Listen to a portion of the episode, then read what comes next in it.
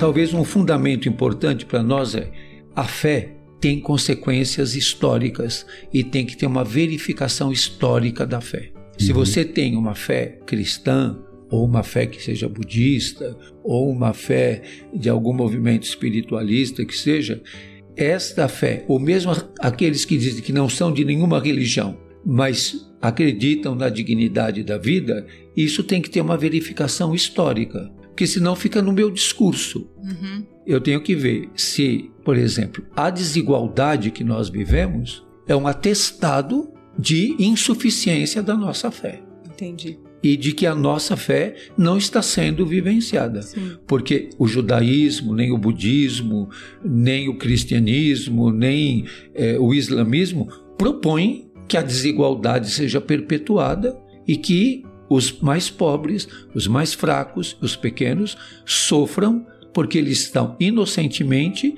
recebendo coisas más. E que... eles são essencialmente bons, né? Sim. Então o que o senhor está querendo dizer é que a fé, justamente, ela não, ela tem que sair do âmbito do discurso e ela tem que se provar na prática. Então e você do, sabe do... que algo mal está acontecendo, é. é. você, é nas suas mãos aquilo, é você e que tem que tentar De um subjetivismo que, uhum. que fica, não, eu sei da minha fé, estou vivendo a minha fé e fico todo muito feliz com a minha fé. Mas na estrutura social que eu vivo, e, e é o que a gente viveu no Brasil nesses últimos anos. Uhum. Se faz um discurso muito religioso, mas um discurso religioso meritocrático, um uhum. discurso religioso que justifica o preconceito, a violência. Você veja agora há pouco tempo pessoas muito bem colocadas defendendo a produção de pessoas escravas. Uhum. Então, o sofrimento dessas pessoas é fabricado por alguém. Uhum. Objetivamente, por que, que eles foram lançados num sofrimento desse?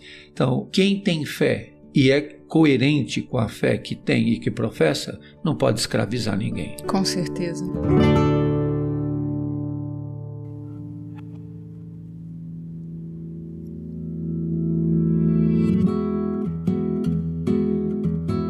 Você acabou de ouvir nossa pílula de sabedoria do podcast Todos os Caminhos. De segunda a sexta, você pode escutar nossas pílulas sempre pela manhã e aos sábados o episódio completo disponível no Globoplay e em todas as plataformas de áudio. Até a próxima!